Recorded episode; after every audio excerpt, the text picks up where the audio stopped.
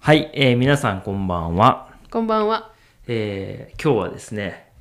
なんかちょっと僕鼻が、あの、なんていうの詰まるというか、いう感じで、で、この間ね、ちょっと子供たちが風邪をひいたっていうお話をしてたんで、ついに僕も風邪をひいたかなと思ったんですけど、単純になんか花粉症っぽい感じです。よかった。はい。で、あの、まあ、僕はいろんな花粉症があってですね、あの、まあ、季節によっていろんなこう切り替わっていくんですけど、うん。今の時期は、あの、草あの、草というか芝というか、あの、イメージしてわかりやすいのは、その、サッカー場とか、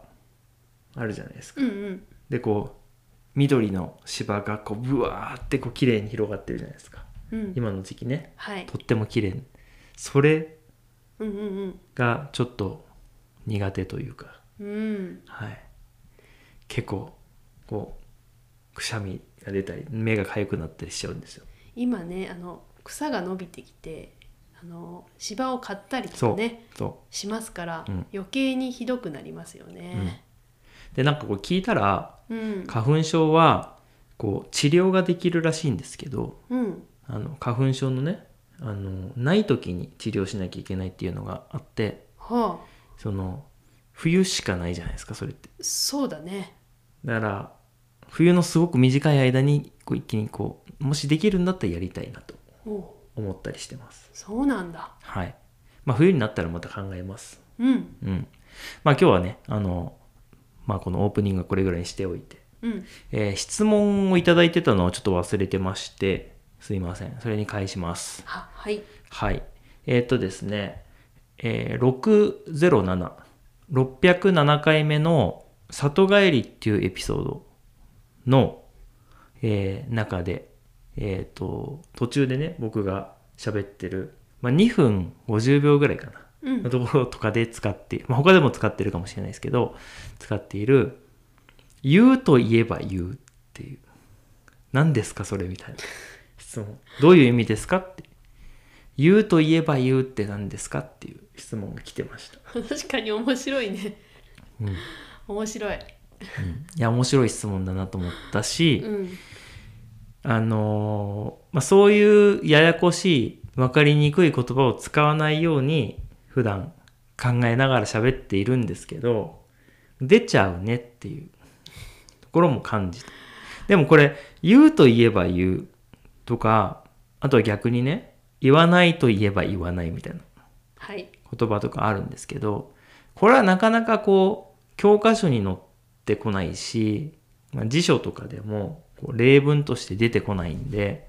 生きた日本語とも言える確かなと思います。かに。うん。うん、で確かにこれ質問いただいてみて思ったのはこれは確かに意味がわからないなと思った思いました。本当だよ ね。はい、なので、まあちょっとそれはあのごめんなさいっていうところなんですけど、うん。うんまあ、このそもそもねどういう文脈話の流れであの僕がそれを言ったのかと言いますと,、はい。えっとまあ、里帰りっていう言い方があって里帰りっていう言葉と似た言葉に、まあ、帰省するっていう言葉がありますっていうことでで大学生とかが、まあ、夏休みにちょっと家に帰るのは帰省するっていう言い方だよねで里帰りっていうのはちょっとこうなんかあんま言わないんじゃないかな、うんどうかなまあでも言うと言えば言うかなみたいなことを使い方をしたんですはい。はい、そこで出てきたのが「言うと言えば言う」っていう言葉なんですけどまあこれあの話の流れでなんとなくわかるかなとは思うんですよ、うん意味がただその言葉だけをこう切り出して「言うと言えば言う」って言ったら結構何それってなるんじゃないかなと思っていてうん。うん。でね、これ意味は、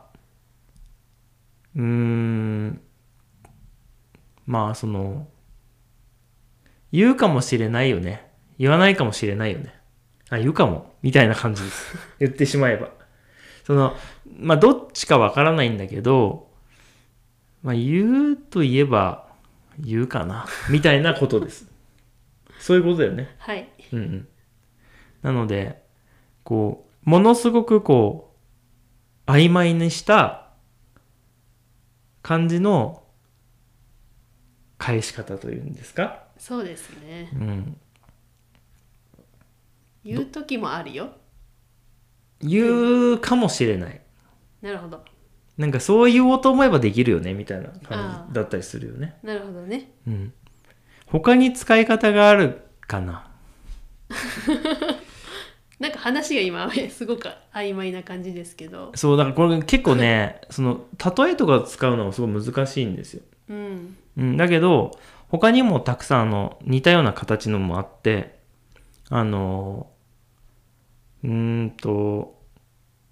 例えば、使うといえば使うとか、はいうん。なんか、できるといえばできるみたいな。 いう言い方。よく言いますね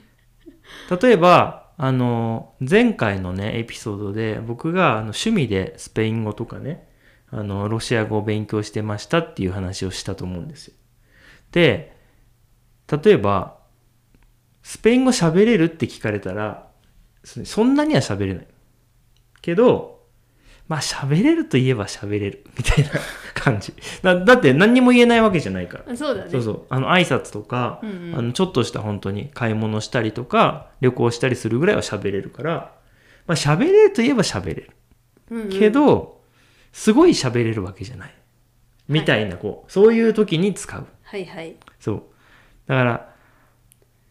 うーん完全にこう「はい」でもないし完全に「いいえ」でもないけど「はい」って言っても嘘じゃないよねみたいなそういう